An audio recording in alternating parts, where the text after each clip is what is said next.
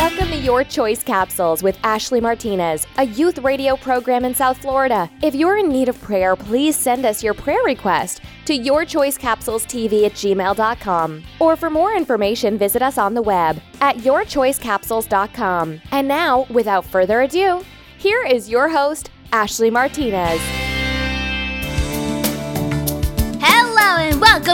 To Your Choice Capsules. As you know, my name is Ashley Martinez. If you are new to this show, let me give you a few fundamentals of what Your Choice Capsules is all about. So, Your Choice is all about giving you two choices, and you are going to decide on which choice you're going to end up with. My job is to lead you to the right decision, but at the end of the capsule, it's always going to end up being your decision, or like I like to say, your choice. So today we're going to be talking about focusing. When we look up the meaning of the word focus, we see that it says the center of interest or activity to pay attention to. Now, I know that as humans, we have to focus on a lot of things, like for example, on our jobs, our education, our friends, our families, a lot of things. And we're good at it. We know how to manage our time to find a way to focus on these things. You know why? Because we don't have a choice. If we don't focus on our jobs and get things done,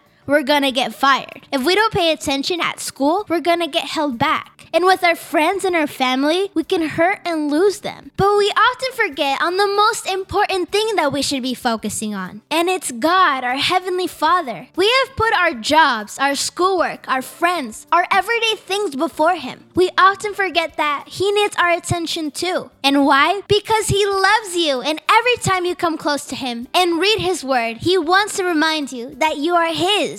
In the book of John, chapter 15, verse 19, it says, If you belong to this world, it would love you as its own. As it is, you do not belong to the world, but I have chosen you out of the world. That is why the world hateth you. As it says in 1st of John, chapter 5, verse 19, we know that we are children of God, and that the whole world is under the control of the evil one. Jesus said, My kingdom is not of this world. If it were, my servants would fight to prevent my arrest by the Jewish leaders. But now my kingdom is from another place. The evil one, aka Satan, wants to take away that focus, that attention you have on Jesus. Even if you only have a little bit right now, he wants to take all of that away. He wants us to perish and take control of us. What Satan wants is to defy God and take everything away from him, including you. If we stay focused on God and put him first, we'll see that everything will fall into place. I know that we don't have a choice. We have to work and make a living. We have to go to school and have an education. But you can still include God in your everyday life. Here, creative discipline. Begin the day with God. Spend at least five minutes reading the scriptures, pray during the day, or on your way to wherever. Talk to Him. Remain in Him during the day. Remove sin from our life. Our relationship with God should not only consist in church, but outside of it too, everywhere you go. So let's serve God because no one can serve two masters. For either he will hate the one and love the other, or he will be devoted to the one and despise the other. You cannot serve God and money. In John chapter 15, 1 through 9,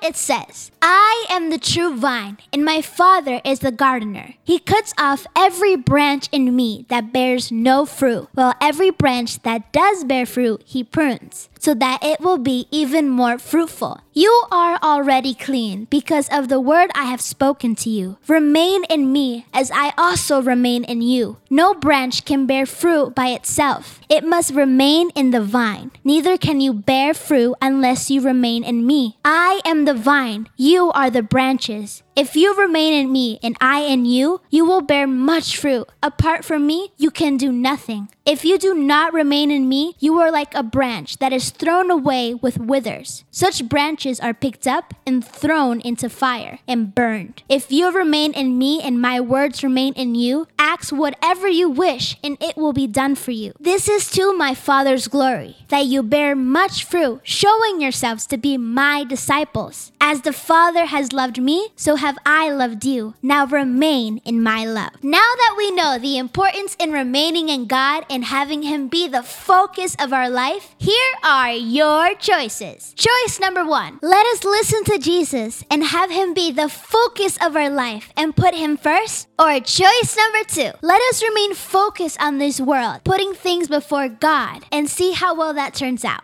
But remember, it's your choice. Also, remember to go visit my new website at www.yourchoicecapsules.com. And also, don't forget to subscribe to my YouTube channel at Your Choice Capsules TV. I'll see you in the next one. Bye. God bless. Thank you for listening to Your Choice Capsules. We hope the Word of God reaches your heart today, and this message guides you to make the right choices. Until the next edition of Your Choice Capsules, if you would like to retransmit this radio program on your station, visit us on the web at yourchoicecapsules.com. All rights reserved internationally. Please do not copy, reproduce, or retransmit these programs without prior authorization.